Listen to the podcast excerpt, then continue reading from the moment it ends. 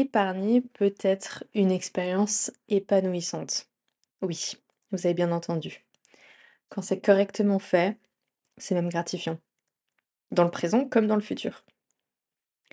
Avec mon exposition sur les réseaux sociaux et particulièrement sur TikTok, je reçois beaucoup de commentaires ou de messages me disant qu'il n'y a pas d'intérêt à ne pas dépenser son argent dans le moment présent.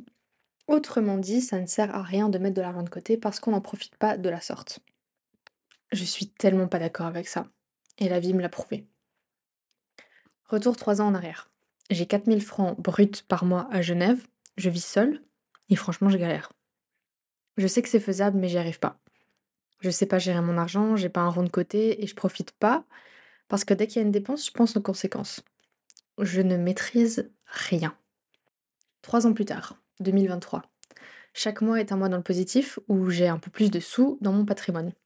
Parfois 10% de plus, parfois 5% de plus, mais toujours positif.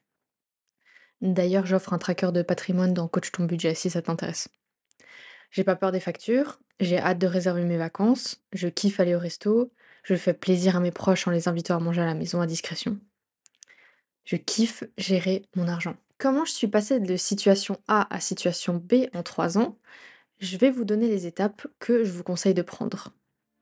Mais d'abord, bienvenue sur Coach ton budget, le podcast dédié à la finance personnelle en Suisse particulièrement. Je suis Janice et je suis ravie de vous retrouver pour un nouvel épisode où on va parler de thunes, de fric, de cash, d'argent, de moula, de manière décomplexée afin de s'instruire sur la gestion de nos billes et comment réaliser nos projets de vie avec. Si vous êtes nouvelle ou nouveau, bienvenue. Et pour les auditeurs fidèles, merci de continuer à me soutenir dans cette aventure. Et surtout, merci pour tous vos messages, vos emails. Merci de continuer à m'écouter. Avant de plonger dans le vif du sujet, j'aimerais vous dire d'où vient ce sujet. C'est Léonie qui m'a contacté sur Instagram et qui m'a demandé comment j'avais fait pour passer de cette situation à Genève à maintenant parce que elle s'était renseignée sur mon site, elle avait vu la bio, elle avait vu exactement tout ça et elle m'a demandé de le résumer en étapes. J'aime bien quand c'est assez précis ce qu'on me demande de faire en podcast.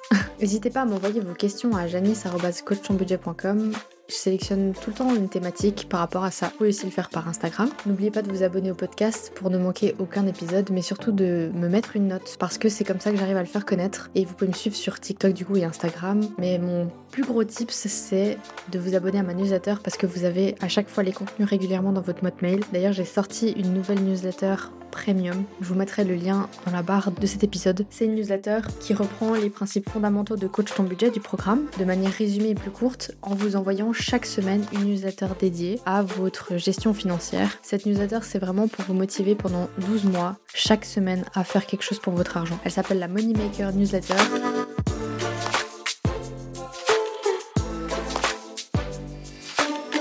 Je suis du coup passée de la situation A à Genève à la situation B en 3 ans Voici les quelques étapes que je conseille de prendre. Évidemment, il y a tout un procédé technique, on va dire ça comme ça, avec le budget, avec l'épargne, l'automatisation, tout ce dont je parle dans mon programme en fait. Mais dans cet épisode, j'aimerais vous parler spécifiquement de comment j'ai fait pour économiser de l'argent tout en profitant de la vie parce que je me suis pas arrêtée de vivre en mettant de l'argent de côté. Bien au contraire, j'ai réuni 8 points qui pour moi semblent hyper importants pour changer sa manière de voir l'argent et du coup commencer à mettre de l'argent de côté tout en profitant. Le premier point, c'est que j'ai établi des objectifs clairs mais inspirants. Je sais pas combien de fois je vais répéter que pour se motiver, il faut se créer et se mettre des objectifs. Sans eux, c'est peine perdue dans votre quête. Les objectifs, ils suscitent l'enthousiasme euh, parce que vous visualisez les bénéfices. Alors oui, à long terme, mais c'est important d'avoir des objectifs à court, moyen et long terme parce que choisir uniquement un type d'objectif peut vraiment nous démotiver. Seulement des objectifs à court terme, ça va vous faire faire des tout petits pas, par exemple une machine à café, un vêtement cher, un bijou, un voyage loin. Seulement des objectifs moyen terme, c'est des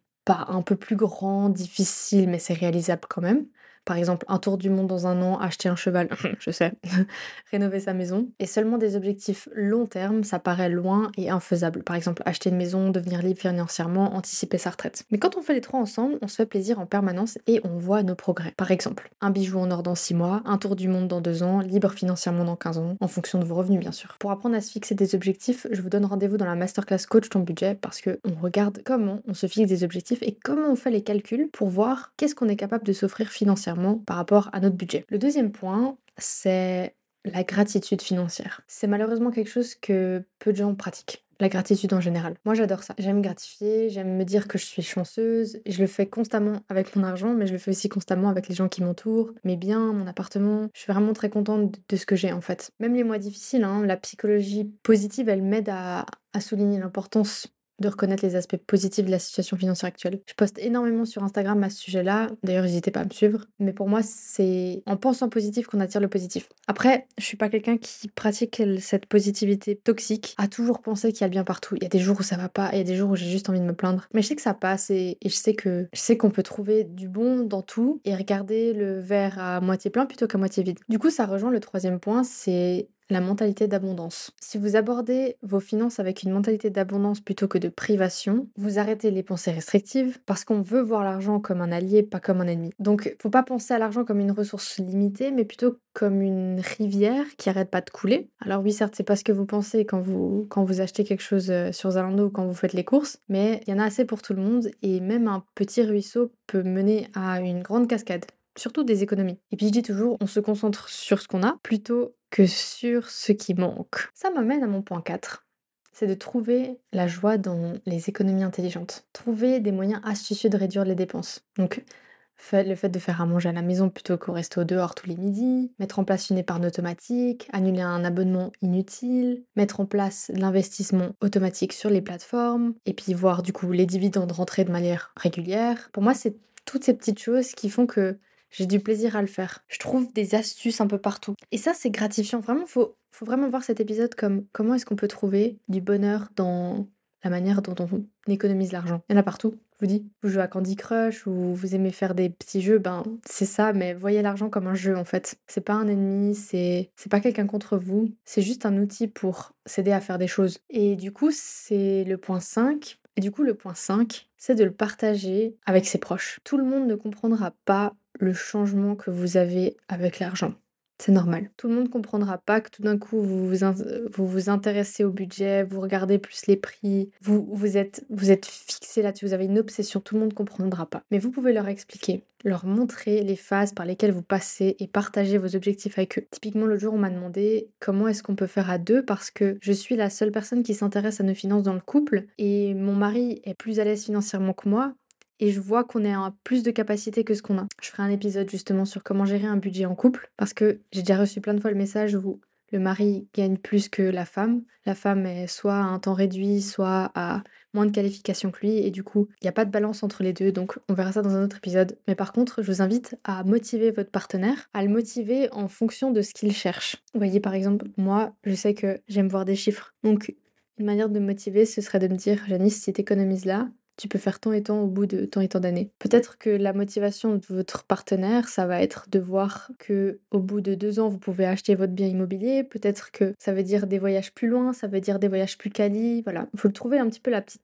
carotte qui fait que la personne elle va s'intéresser à ce qui vous intéresse et vouloir le faire avec vous. Après on est tous différents et on peut pas s'intéresser forcément à ce que à tout ce que notre partenaire fait et c'est compréhensible mais je pense qu'on peut partager et on peut avoir cette vision à deux de l'épargne et puis du bonheur que ça nous procure de le faire. Le point 6, c'est de savourer les petites victoires financières. Et ça, ça rejoint un petit peu les objectifs court terme. C'est ce petit truc qu'on va acheter pour se faire plaisir. Mais pas que ça devienne un achat impulsif, quelque chose qu'on aimerait, quelque chose qu'on attend depuis longtemps. C'est vraiment important de célébrer parce que c'est des étapes que vous franchissez dans vos objectifs. Et c'est important d'apprécier les réalisations même si elles sont modestes, parce que vous allez renforcer du coup votre motivation, vous allez renforcer votre engagement aussi par rapport à votre euh, processus, et puis ça va créer un sentiment de gratification. Le mieux, c'est de faire une liste avec les choses que vous aimeriez avoir. C'est pas forcément que des biens matériels, ça peut être aussi des voyages, ça peut être des expériences, peut-être que vous voulez vous payer quelque chose depuis longtemps et puis que vous le faites pas, mais faites ça. Faites votre liste et puis mettez une priorité sur ce que vous voulez et faites-vous plaisir quand c'est nécessaire. Du coup, ça c'est un point très personnel, le numéro 7, c'est que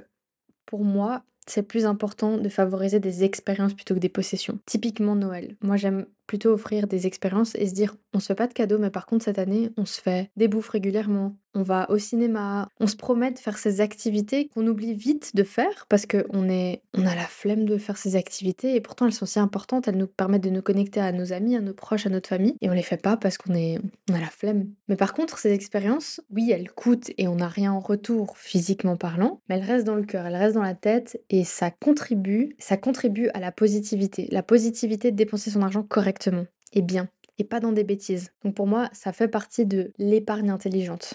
Je sais que aller faire des activités, c'est pas épargner, mais c'est une manière de se faire plaisir avec des gens qu'on aime et de bien dépenser son argent. Quand c'est bien fait, quand c'est bien organisé, etc. Après, vous pouvez toujours explorer des activités abordables qui contribuent à ce sentiment. Typiquement, aller en montagne. Bon, le ski, c'est cher quand même, mais vous avez plein d'activités gratuites. Allez vous promener, aller au bord du lac. Ou pas trop cher, prendre le bateau, aller faire un aller-retour euh, à Evian par exemple depuis Lausanne, aller au zoo, toutes ces petites choses-là, ce sont des activités abordables qui feront que vous allez vraiment profiter de votre temps et le garder en tête. Mon dernier point, c'est le plus important, c'est de se concentrer sur les opportunités et pas sur les obstacles. Vous allez avoir des factures qui vont tomber, qui vont ruiner votre épargne ou qui vont bien taper dedans correctement fort. Vous allez trouver difficile de le faire parce qu'il y a un loyer qui a augmenté, il y a l'assurance maladie, il y a, mille et une choses qui vont faire que ça va être difficile. Mais regardez les opportunités.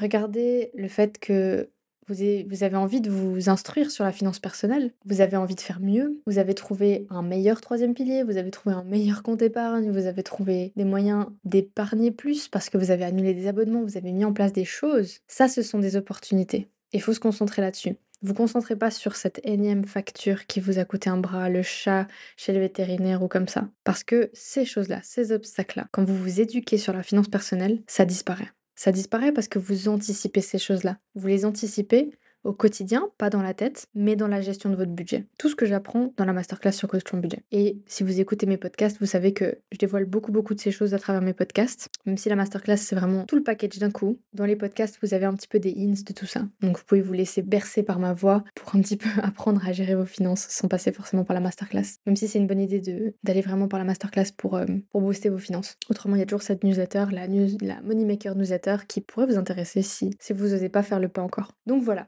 je suis passée de je ne maîtrise rien et j'ai peur des conséquences de mes thunes ah, je kiffe gérer mon argent. Ce sont des petites choses que j'ai mis en place psychologiquement parlant et aussi au niveau technique. Hein, j'ai quand même mis en place des choses concrètes qui aujourd'hui font que vraiment j'ai du plaisir à mettre de l'argent de côté. J'ai des, j'ai vraiment une carotte qui fait que je kiffe faire ça. Mais je kiffe aussi le dépenser. J'aime me faire plaisir, j'aime faire plaisir à mes proches, etc. J'espère que cet épisode vous aura plu et aidé, ouvert les yeux sur différentes manières d'approcher l'argent. C'est toujours mon objectif avec Coach ton budget. J'aimerais vraiment éduquer un max de monde à avoir une meilleure relation plus saine face à l'argent. Et n'hésitez pas du coup à le partager à une personne euh, à qui ça pourrait intéresser ou à qui ça pourrait aider.